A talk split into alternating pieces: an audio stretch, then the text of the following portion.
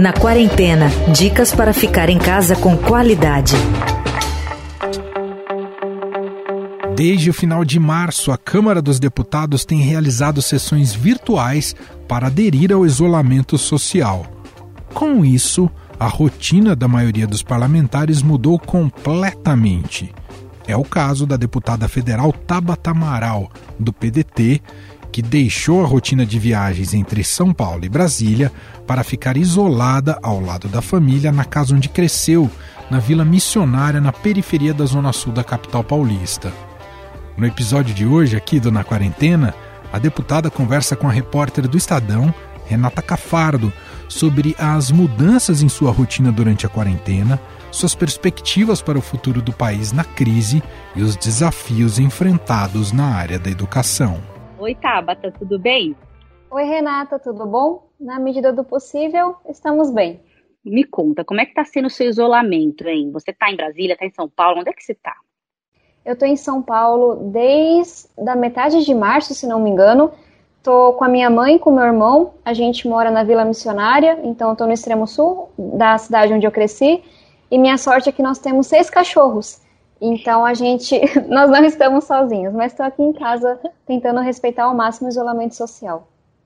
E como é que você está fazendo as votações da Câmara? Você dá para fazer tudo daí? Explica um pouquinho como é que funciona o seu trabalho à distância. Olha, um desafio muito grande no começo foi porque a internet da minha casa é muito ruim. Várias provedoras não chegam na minha, na minha região por a gente morar na periferia.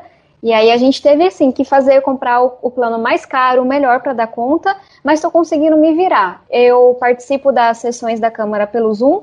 Os 513 deputados, a grande maioria entra, é uma experiência bem diferente. Esse processo acaba excluindo alguns parlamentares que não têm tanta experiência com, com tecnologia, mas a gente tomou uma decisão que, na minha visão, foi muito acertada de focar majoritariamente em projetos e em coisas que tenham a ver com esse momento. Então, o Congresso está conseguindo se posicionar, dar respostas que são importantes, mas tem uma limitação. Faz muita falta o presencial. Na hora que a gente tem que construir um projeto, como foi o caso do auxílio emergencial, ao invés de você poder reunir todo mundo junto, são várias reuniões é, por videoconferência, várias conversas de WhatsApp na hora que você quer pressionar um deputado que está apresentando uma coisa que não é boa, faz diferença você ir no plenário e falar com ele, porque no WhatsApp ele pode simplesmente não lhe atender. Então, são alguns Não desafios. responder, né? Ficar azulzinho é, não e nem responder. Dizer que estava ocupada, responde um dia depois. Mas brincadeiras à parte, tem limitações para o nosso trabalho. É muito mais difícil, por exemplo, a população poder participar. No Congresso a gente tinha muitas representações ali, mas eu acho que o mais importante é a gente não parar, dar o nosso melhor e continuar trabalhando. Essa é a casa onde você nasceu? Onde você sempre morou? Tá, Sim, a gente mora aqui desde sempre. Eu vim para cá com três meses de idade. Meus pais, quando se conheceram, vieram para Vila Missionária, que na época, de acordo com eles, né, porque eu não lembro, era um grande matagal, a gente mora pertinho da represa. Vieram morar num quartinho de aluguel e começaram a construir a nossa casa sobre um escadão. E nós moramos aqui desde então. Então, estou aqui. Sua rotina mudou muito, então, né? Agora você escolheu ficar na casa da sua mãe nesse momento de isolamento para estar tá com a família e tal, e, e é um momento completamente diferente para você, né? Sim, minha mãe, ela falou uma coisa que eu acho que, enfim, que é bonito. Desde os meus 16 anos que eu não moro em casa durante a semana. Com 16 anos de idade, minha escola, vendo tudo que a gente estava enfrentando com a dependência química do meu pai, com a falta de dinheiro para eu pagar o transporte, que eu ficava três horas do dia mesmo fazendo competições e Olimpíadas, etc., passava três horas em ônibus, conseguiram um quartinho de hotel para morar durante a semana. Então, dos 16 aos 18, eu morei nesse quartinho de hotel durante a semana, fui para casa final de semana. Depois fiz minha graduação no exterior. Na sequência, quando comecei a trabalhar, comecei a trabalhar no Itaim, que fica muito longe da minha casa. Então, foi quando eu tive que começar a dividir apartamento com o povo durante a semana para voltar para casa no final de semana. Então, essa é a primeira vez em 10 anos em que eu estou em casa durante a semana. Minhas coisas estão aqui, mas é, é muito diferente. E para mim está sendo muito bom, assim, de ser mimada mesmo, sabe? Minha mãe, graças a Deus, ela é recepcionista, foi liberada do trabalho.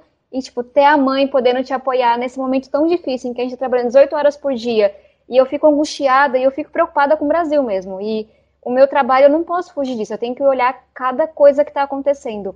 E aí minha mãe trazer o prato de comida para mim, meus cachorros todos, sabe assim, eu vendo eles o dia todo. Então faz diferença. E o que, que você faz para relaxar? Hein? Tá trabalhando 18 horas por dia, tem alguma coisa que você faz? Ginástica, ver filme? Tem algum momento que você relaxa, Tabata? Olha, eu sou doida por livros, então domingo é o dia assim que eu falo, não, hoje eu realmente tento não trabalhar, e aí eu tô com uma pilha de livros que eu tô lendo. A gente tá fundando um clube de leitura, que era uma vontade que eu tinha há muito tempo, e aí eu fiz uma página no Instagram que chama Nosso Lugar de Leitura, e a gente escolheu lá 12 livros, vamos ler um livro por mês com pessoas do Brasil todo. Então essa é uma coisa que eu fiquei pensando, o que, que eu posso fazer que eu gosto para cuidar da minha cabeça? eu não faço nada de exercício, eu sou muito ruim para isso, tenho muita dificuldade. Em Brasília, depois de um ano, eu comecei a andar de bicicleta uma vez por semana. E aí eu vi que eu estava assim, sentada o dia todo nessa cadeira, sem fazer nenhum exercício. E aí comecei a acumular algumas mensagens e e-mails para responder, etc.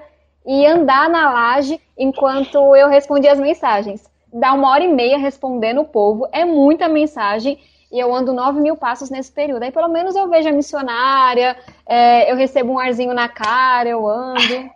E como você acha que vai ficar o Brasil depois dessa pandemia e a sociedade de maneira geral? Você acha que a gente, por, por esse momento de isolamento, vai mudar alguma coisa? Ou você é daquelas que acredita que quando a gente voltar, tiver vacina, tudo voltar ao normal? Eu não posso afirmar que vai melhorar, mas eu tenho certeza que não vai ser a mesma coisa. A humanidade, se a gente olhar para as últimas pandemias, para as últimas grandes crises, a humanidade nunca sai do mesmo jeito. Nunca, nunca. Então eu tenho certeza que vai mudar. E essa crise, ela vai durar alguns anos. Talvez ela dure dois anos, até a gente realmente ter uma vida 100% normal, sabe? De poder ir em um jogo de futebol, de poder ir em uma conferência, de poder fazer uma festa, de poder estar todo mundo sentado juntinho no restaurante, na escola. A vida vai ser um pouco diferente. Espero que não tão duro quanto está sendo agora, mas vai ser diferente. E aí, qual que é a sociedade que a gente vai ter depois? Depende das escolhas que a gente vai fazer. E essa é uma frase que eu ouvi do Noam Chomsky, uma conversa que eu tive a honra de fazer com ele no comecinho da pandemia. Agora, qual que é a minha esperança? Um, o segundo livro que eu escolhi para o clube de leitura nosso é O Novo Iluminismo. E eu espero que ele me ajude a responder essas perguntas. Mas é isso, a minha esperança é que a gente viva um novo iluminismo, em que a ignorância tenha menos espaço do que ela tem hoje, e a ignorância mata, tanto quanto a corrupção, tanto quanto a má fé, ela mata. E ela está matando no Brasil. Eu espero que a gente tenha menos espaço para fake news, que as pessoas voltem a ouvir os cientistas, que elas voltem a valorizar a opinião de quem entende do assunto e não de quem está esbravejando achismos. E espero que a gente valorize mais a educação e a pesquisa, a ciência. A gente está vendo a falta que os professores fazem no dia a dia dos estudantes, né? Tecnologia, excelente. Mas se não tiver um professor para intermediar, para te apoiar, é muito difícil. Falando em educação, você acha que vai mudar alguma coisa na educação? Como é que você está vendo os efeitos da pandemia na educação?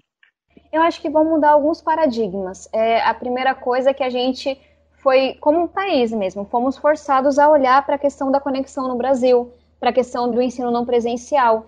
E nem olhar para outros países, mas tipo, as melhores escolas particulares de São Paulo ela já tem essa educação, entre aspas, do futuro, que prepara os alunos com habilidades socioemocionais, que usam a tecnologia como uma ferramenta para empoderar o estudante, para empoderar o professor, preparam para profissões que não existem ainda. Esse futuro já chegou, só que ele não é distribuído igualmente. Quando a gente vai para a periferia de São Paulo, para o interior do Amazonas, a realidade é muito diferente.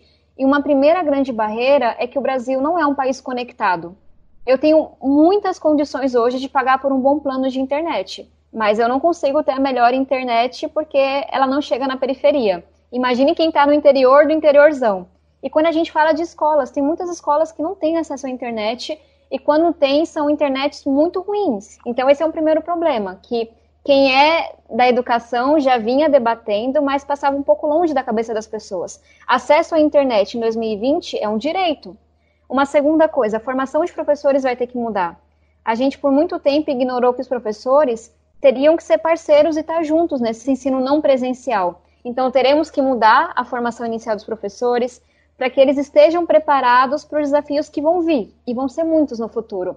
Então, acho que são dois paradigmas que mudam, e de certa forma, eu acho que a pandemia fez a gente olhar um pouco mais para as desigualdades que existem, fez a gente olhar um pouco mais para o aquecimento global, para a robotização da economia. Os primeiros empregos a serem perdidos na pandemia provavelmente são aqueles que a gente vai abrir mão no futuro. Então eu acho que, de forma geral, o futuro estava chegando de forma desigual, a revolução tecnológica estava mudando tudo. Quem estuda esse tema sabe que a gente está enfrentando aí uma possibilidade de desemprego em massa, com a robotização da economia, sabe que a revolução tecnológica está aumentando a desigualdade em diversos países. E no Brasil isso vai chegar e está chegando um pouco mais devagar. Então eu acho que tudo que a gente está vivendo vai nos forçar a olhar mais para esse futuro tão complexo e tão desafiador. E aí são várias perguntas e poucas respostas que nós teremos que construir. É isso mesmo.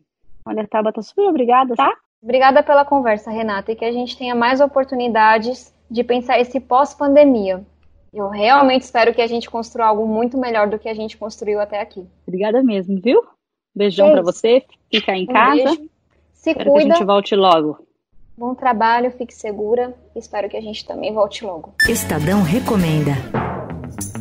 O Estadão Recomenda de hoje tem as dicas do repórter Paulo Roberto Neto. Vamos ouvir.